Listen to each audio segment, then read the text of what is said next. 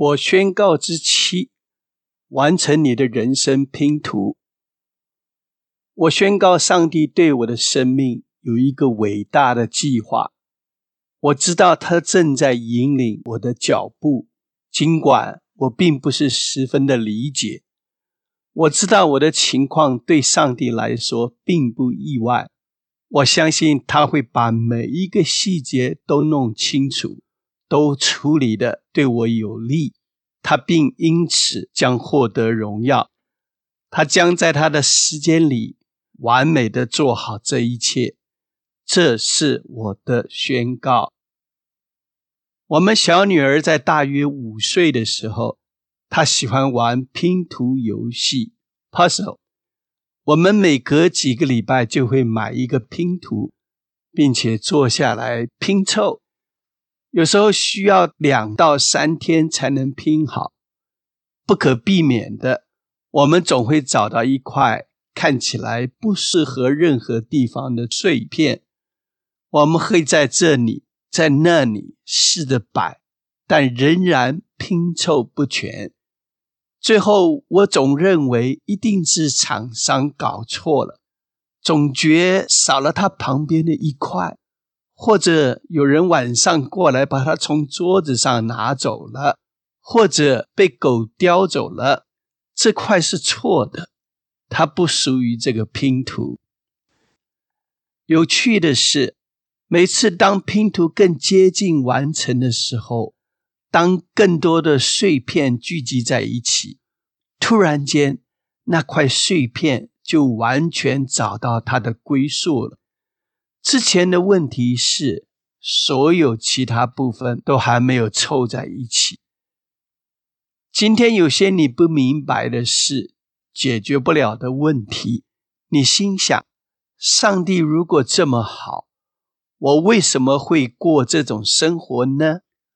我为什么要经历这种离婚呢？我为什么没有得到升级呢？这一切都好像乱了套。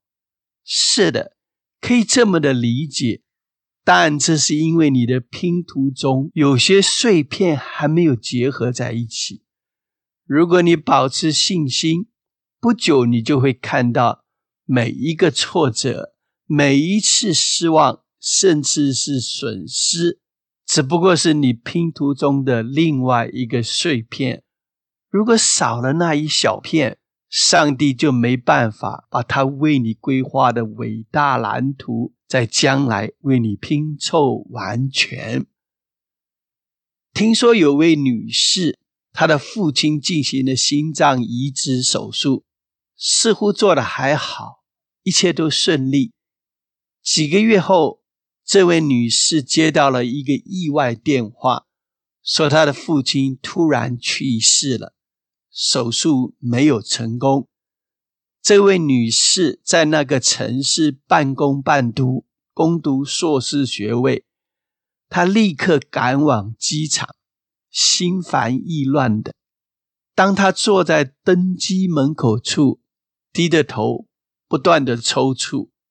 忽然间，她感觉到有双爱手把她搂住。一个男士的声音说：“女士。”你怎么了？他似乎认出了那个声音，他抬起头来看，果然是那位电影明星凯文·卡斯特。他告诉他有关他父亲过世的事及他的伤痛。凯文就一直待在他身边，安慰他说：“一切都会好起来的。”事实上。有几次，凯文的人来催他上自己即将起飞的航班，但凯文都没有去，就一直陪着他，直到他准备登机。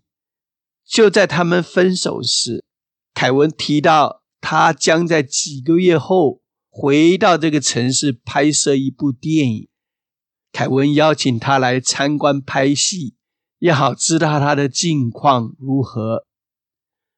几个月后，他在城里开着车办事，为公司送文件。交通阻塞的很严重。当他探头出去看，他注意到在公园那边正在拍电影，他想这是不是凯文·卡斯特拍的电影？但他没有停下来，因为时间紧迫，而他又不想打搅人家。当他办完事回来的时候，交通阻塞的更严重了。在公园的另外一边也在拍电影。这次他停了下来，打听到确实是凯文·卡斯特在拍的电影。他请保安警卫告诉凯文，那位在机场抽出的女士来找他了。果然，他们把他带到凯文身边。凯文仍然是一样的善良温柔。给他安排了一个座位，观看现场的拍摄。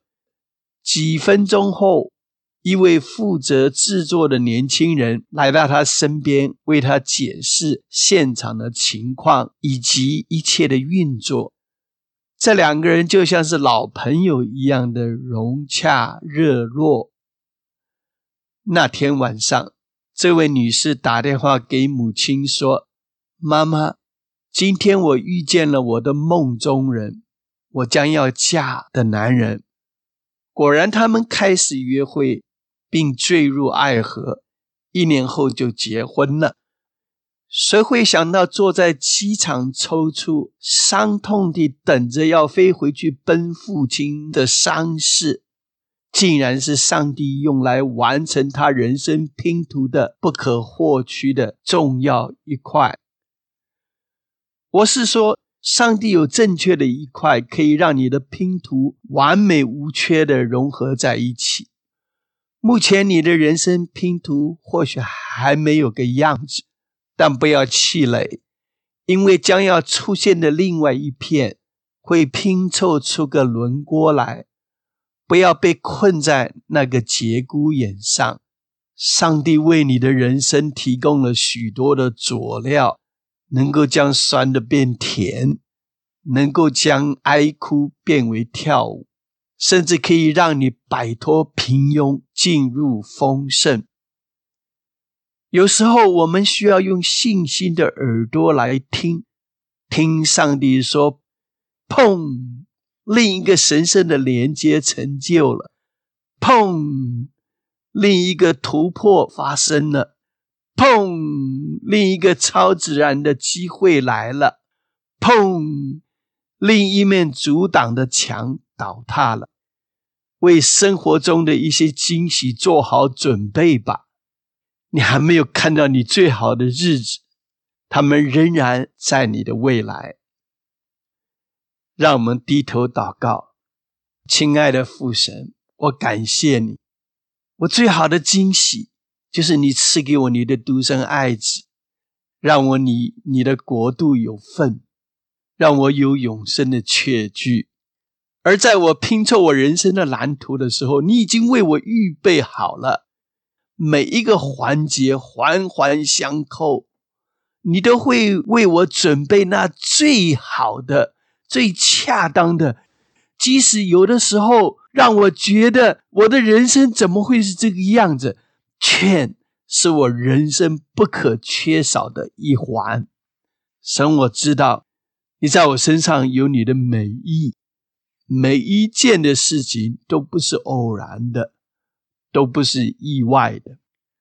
我再一次凭着信心，我仰望你，我在你的宝血遮盖、涂抹、带领、保守、祝福之下，我拼凑我的人生的蓝图。